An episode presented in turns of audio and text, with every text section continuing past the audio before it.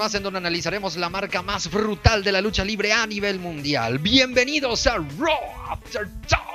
Aquí les saluda J el Ingeniero a través de Lucha Pro Wrestling Channel en este podcast en donde vamos a desgranar y vamos a hablar sobre lo más importante que dejó el Raw del pasado 29 de octubre.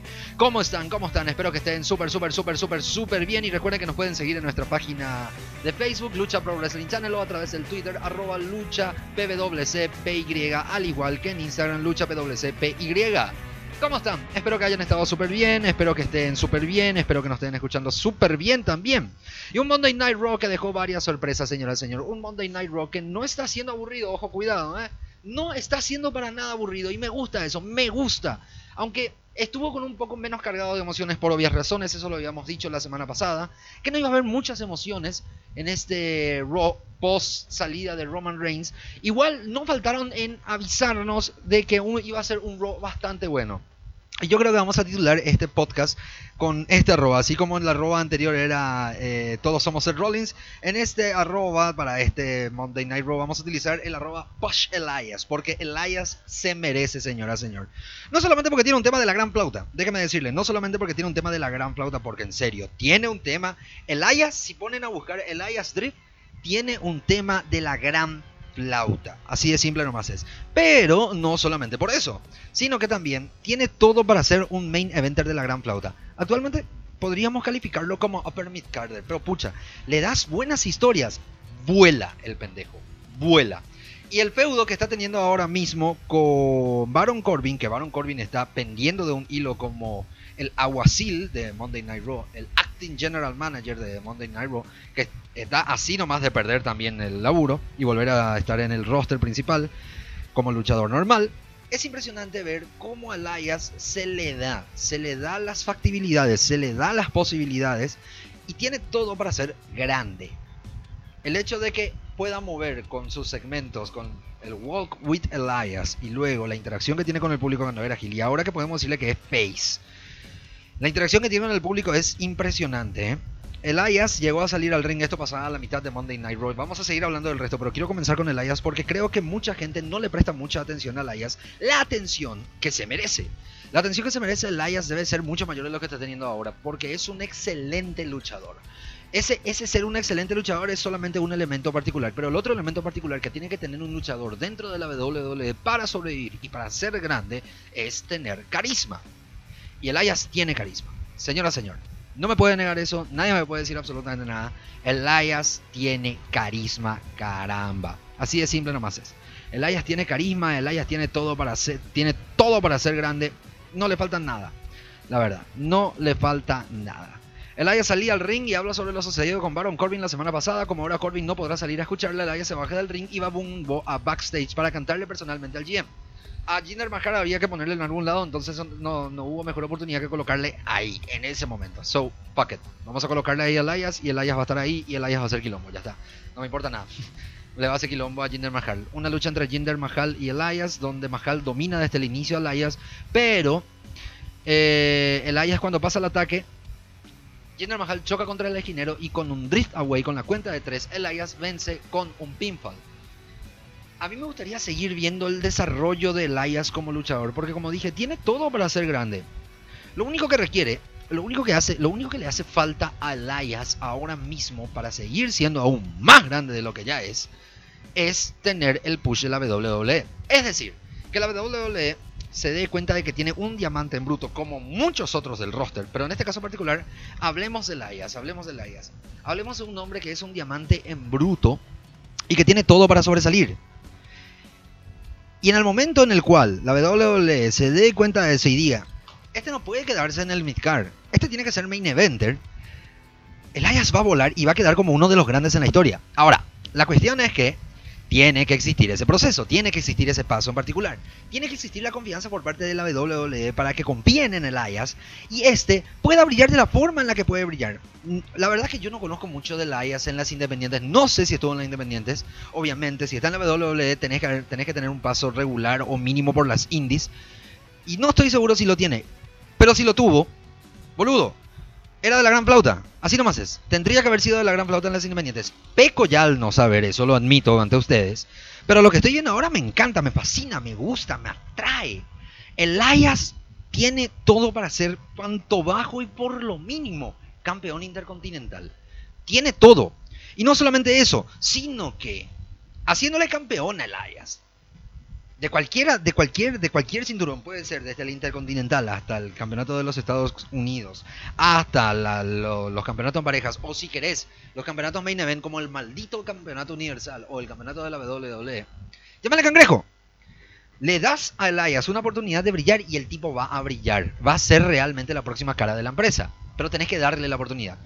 Pasa lo mismo con Drew McIntyre. A Drew McIntyre y Elias tienen tanto que dar, tienen tanto que ofrecer y si no lo están ofreciendo, ya pasa directamente por la forma en cómo la WWE les está buqueando. Ya pasa directamente de la forma en cómo la WWE los maneja.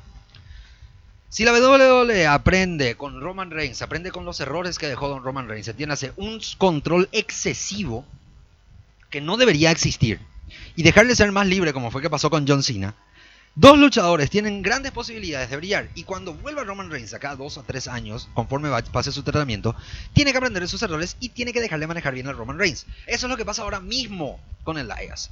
Elias debe romper las cadenas o tienen que dejarle sin cadenas y tienen que dejarle brillar por sí solo. Una vez que eso ocurra, Elias va a poder ser el grande que es, pero que no lo vemos. Pasa lo mismo con Drew McIntyre. Así que hashtag push Elias, push Elias. Así nomás es. Así de simple, así definido, así de corto. Y le van a seguir dando peleas contra Jovers o contra Lower Mid Cardes. No calienta. Elias sale y es show, hermano querido. Es show. Y a mí me sorprende esto porque yo no me lo bancaba. A mí no me gustaba Elias. Cuando volví a empezar a ver eh, Monday Night Raw a principios del año pasado, post WrestleMania, a mí no me cantaba el pendejo. Te, les juro. No me gustaba. Pero ¿qué pasa con una persona cuando tiene carisma? Te crece. Hace que crezca dentro tuyo. Y eso es exactamente lo que me pasó con Elias. Elias hizo que me crezca, que mi corazoncita cada, cada vez que salga él diga, Who wants to walk with Elias? Y cuando suena la música, cuando él vence, cuando termina su segmento, cuando suena su música, dude, ves música de la vida.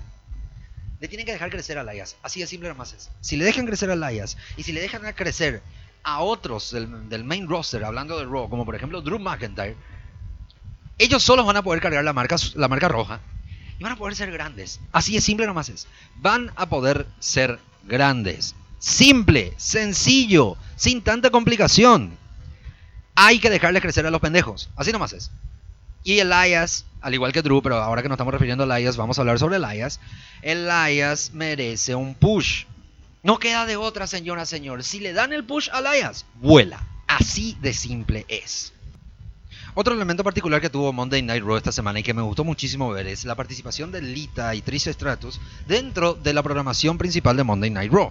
Algo que me resulta súper llamativo porque usualmente estas leyendas cuando, o Hall of Famers, cuando ya terminan su run por la WWE, raras veces se los se lo hace aparecer y más aún se los hace aparecer siendo luchadores. Otro caso particular como el de Kurt Angle.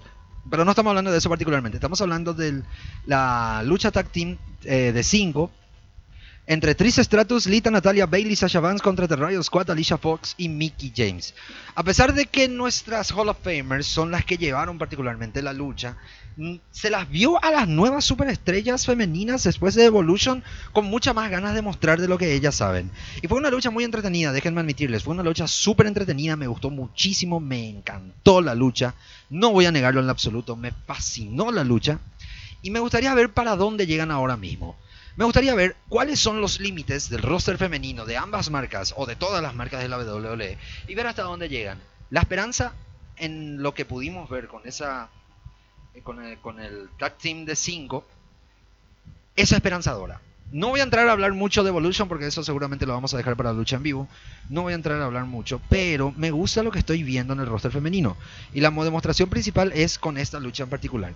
A pesar de que las veteranas dominaron fue Natalia la que le hizo el Shooter, digo bien, a Alicia Fox y fue ella la que se llevó el triunfo del equipo de las Faces. Me gusta, me gusta lo que estoy viendo, me gusta lo que me están mostrando, me gusta Raw. Y es algo, es una, es una expresión que no decimos hace mucho tiempo. Me gusta Raw. Me gusta cómo están empoderando al sector femenino. Me gusta cómo están empezando a tratar a sus superestrellas con el diamante en bruto. Me gusta todo lo que estoy viendo en Monday Night Raw. Me gusta, de verdad. Me gusta ver cómo Nia Jax está en camino, a pesar de que me vengan a decir que es repetitivo.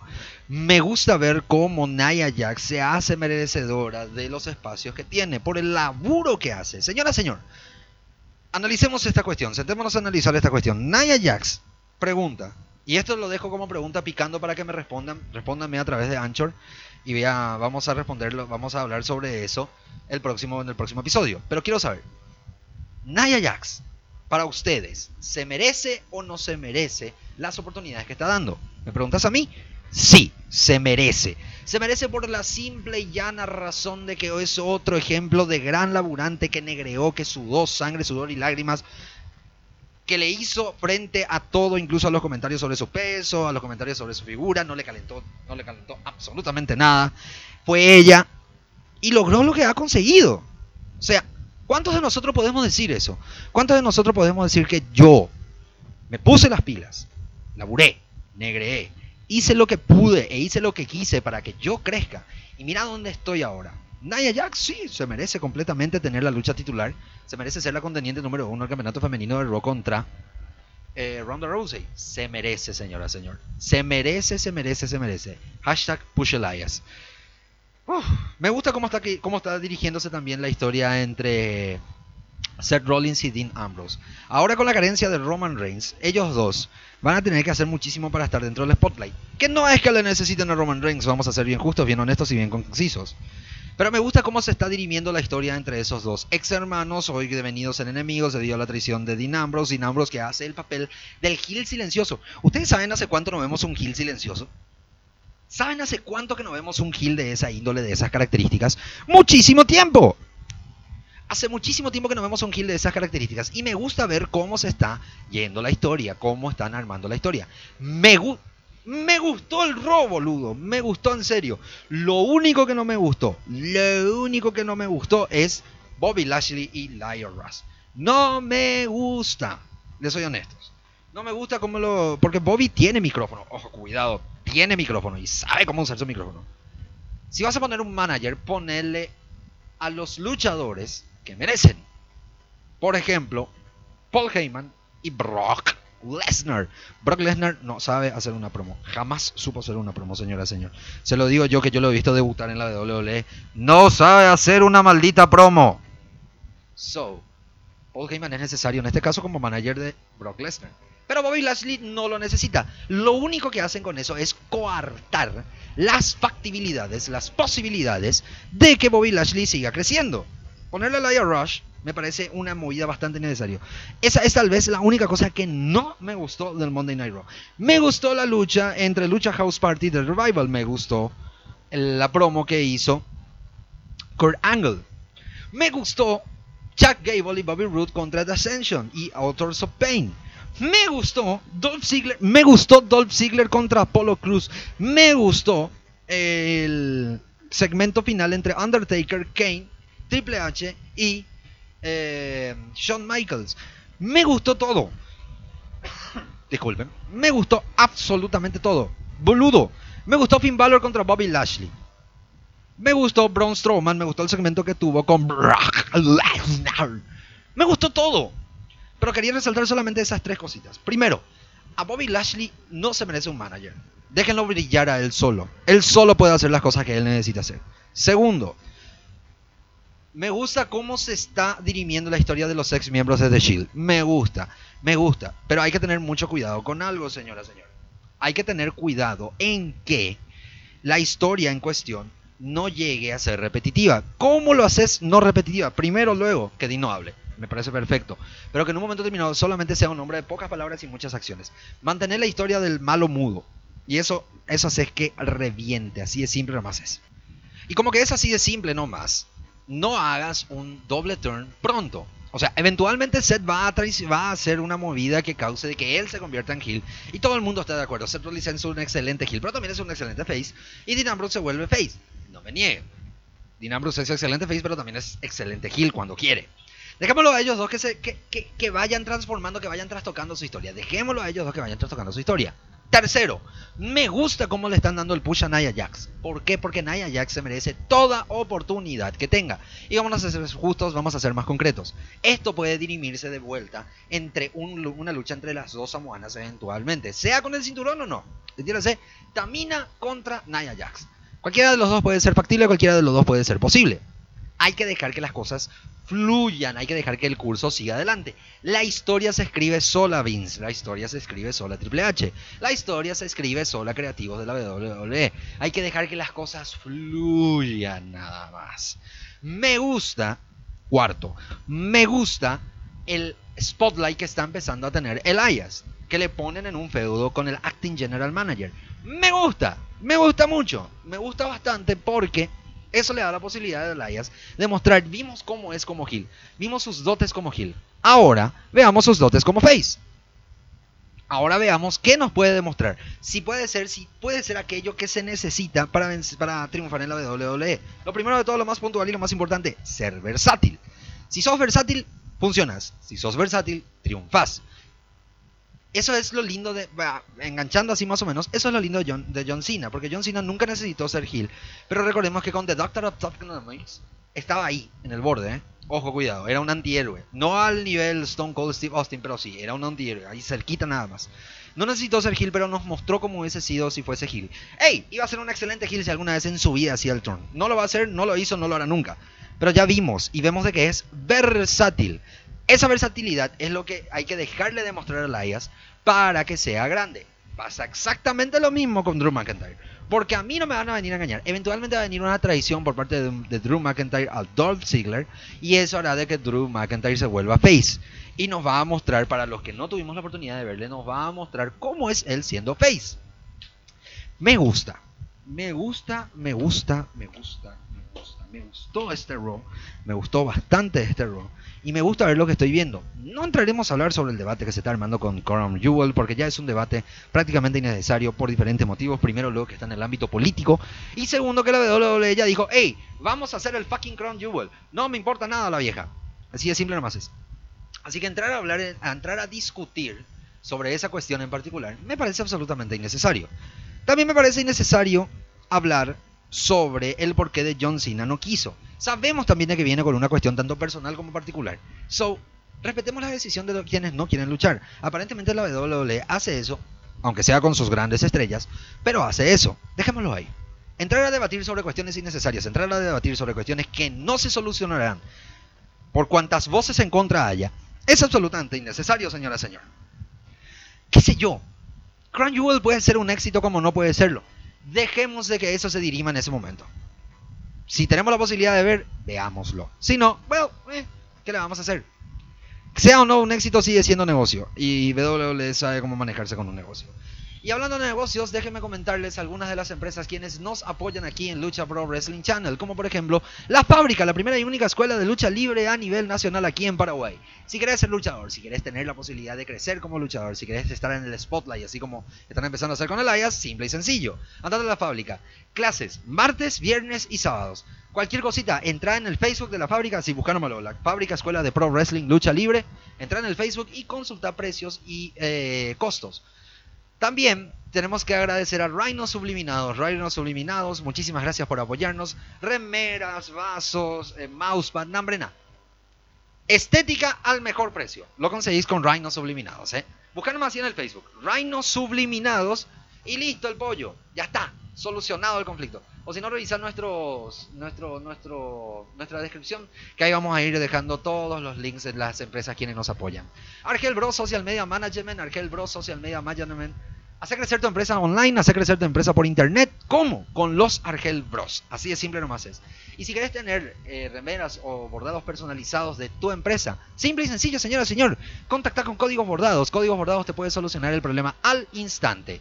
Y si querés traer las cositas de internet al precio más bajo de costo, señora, señor, habla con la abejita, habla con Vicky B Store. Todos los links de todas nuestras empresas, quienes, quienes apoyan a los diferentes programas de Lucha Pro Wrestling Channel, están en la descripción de este podcast. Y nada más, creo que ya cubrimos todo, creo que cubrimos todo lo que fue el Raw. Me gustó bastante el Raw, creo que lo dije varias veces, denle un fucking push a Elias, se merece un push el cantante, el rockero de Monday Night Raw, se merece el freaking push, así que denle el freaking push. Eh, nada más, nosotros nos volveremos a encontrar el próximo miércoles. Dejo la pregunta picando. ¿Crees que Nia Jax se merece tener el push que está teniendo actualmente en Raw? Respondeme, responde, responde con un mensaje de audio. Ahí está arribita. Tenés ahí, si estás en el, en el, en el site de Anchor o si estás en la aplicación de Anchor en el celular, responde la pregunta, tranquilo. No vamos a emitir tu voz, no va a salir tu voz, no te preocupes. Solamente responde la pregunta y nosotros contaremos en el próximo Raw del próximo miércoles. Te saludo J el Ingeniero, quien te agradece muchísimo que hayas estado, hayas compartido conmigo estos 25 minutos, 20, 25 minutos. Y nos volveremos a encontrar el próximo miércoles a la misma hora de siempre aquí en Raw After Talk. Chao gente, que la pasen súper bien.